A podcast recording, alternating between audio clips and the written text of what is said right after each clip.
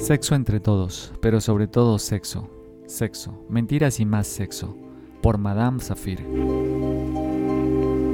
Hace unos días me topé con una película controvertida, premiada en el Festival de Cine de Sundance, que causó bastante revuelo y curiosamente fue censurada en Francia debido a su polémica temática. Su título, Mignonnes, traducida al español como Guapis, escrita y dirigida por la senegalesa Maimouna de Couré, se estrenó en plataformas de streaming en 2020, de las cuales fue rápidamente retirada. Esta película pretende proponer una mirada crítica acerca de la identidad, la relación entre la sexualidad y niñas adolescentes de 11 años a través de la participación a un concurso de baile dentro de un contexto sociocultural popular, diverso y de inmigración.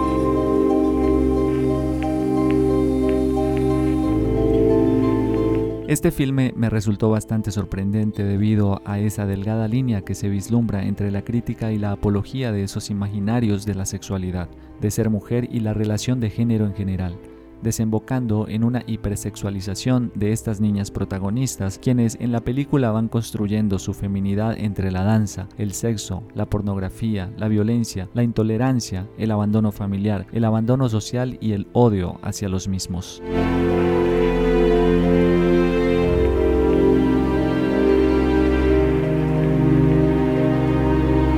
Independientemente de la intención que haya tenido su realizadora, es evidente que este tema de la hipersexualización es un problema social, real e intergeneracional. El sexo está de manera omnipresente en nuestro ambiente cultural. Todos estamos expuestos a través de la publicidad, la televisión, el Internet, en la cruzada de ciertos videos y letras musicales, entre otros. Y es que hablar, mostrar y demostrar el sexo a través de diferentes manifestaciones sociales, plásticas, artísticas y mediáticas proporciona esta sensación de libertad sexual.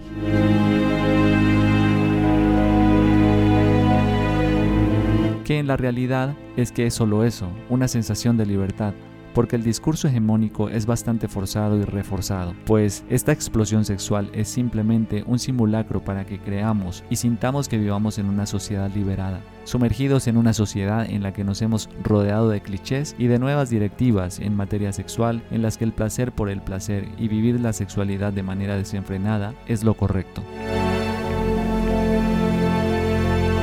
Mejor dicho, esta pseudo-libertad es un sofisma de distracción para desconectarnos de la verdadera esencia espiritual del ser, del conocimiento y control de nuestro cuerpo, de nuestras emociones y de nuestros deseos. Es una falsa libertad basada en las ataduras de lo terrenal y lo puramente genital, que vende esa idea de que necesitamos desinhibirnos a como de lugar y de manera desmesurada.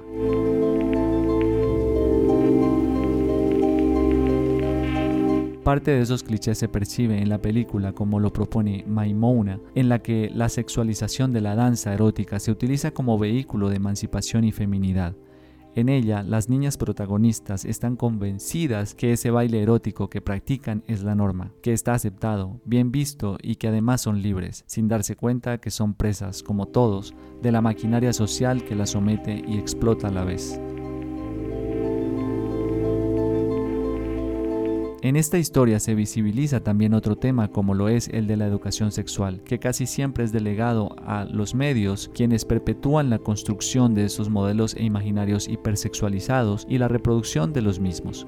Utópicamente, lo ideal sería abogar por una educación clara y objetiva que permita integrar los códigos necesarios para analizar y discernir la información que recibimos.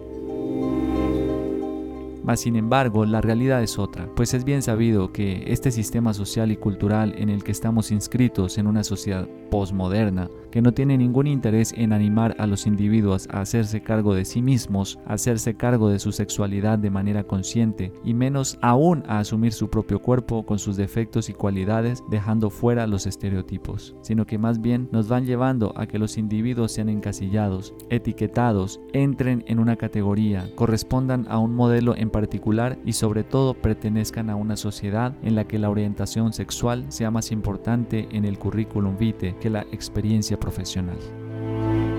Escrito por Madame Zafir, bajo la bendición y el ojo crítico del hermano Lucas.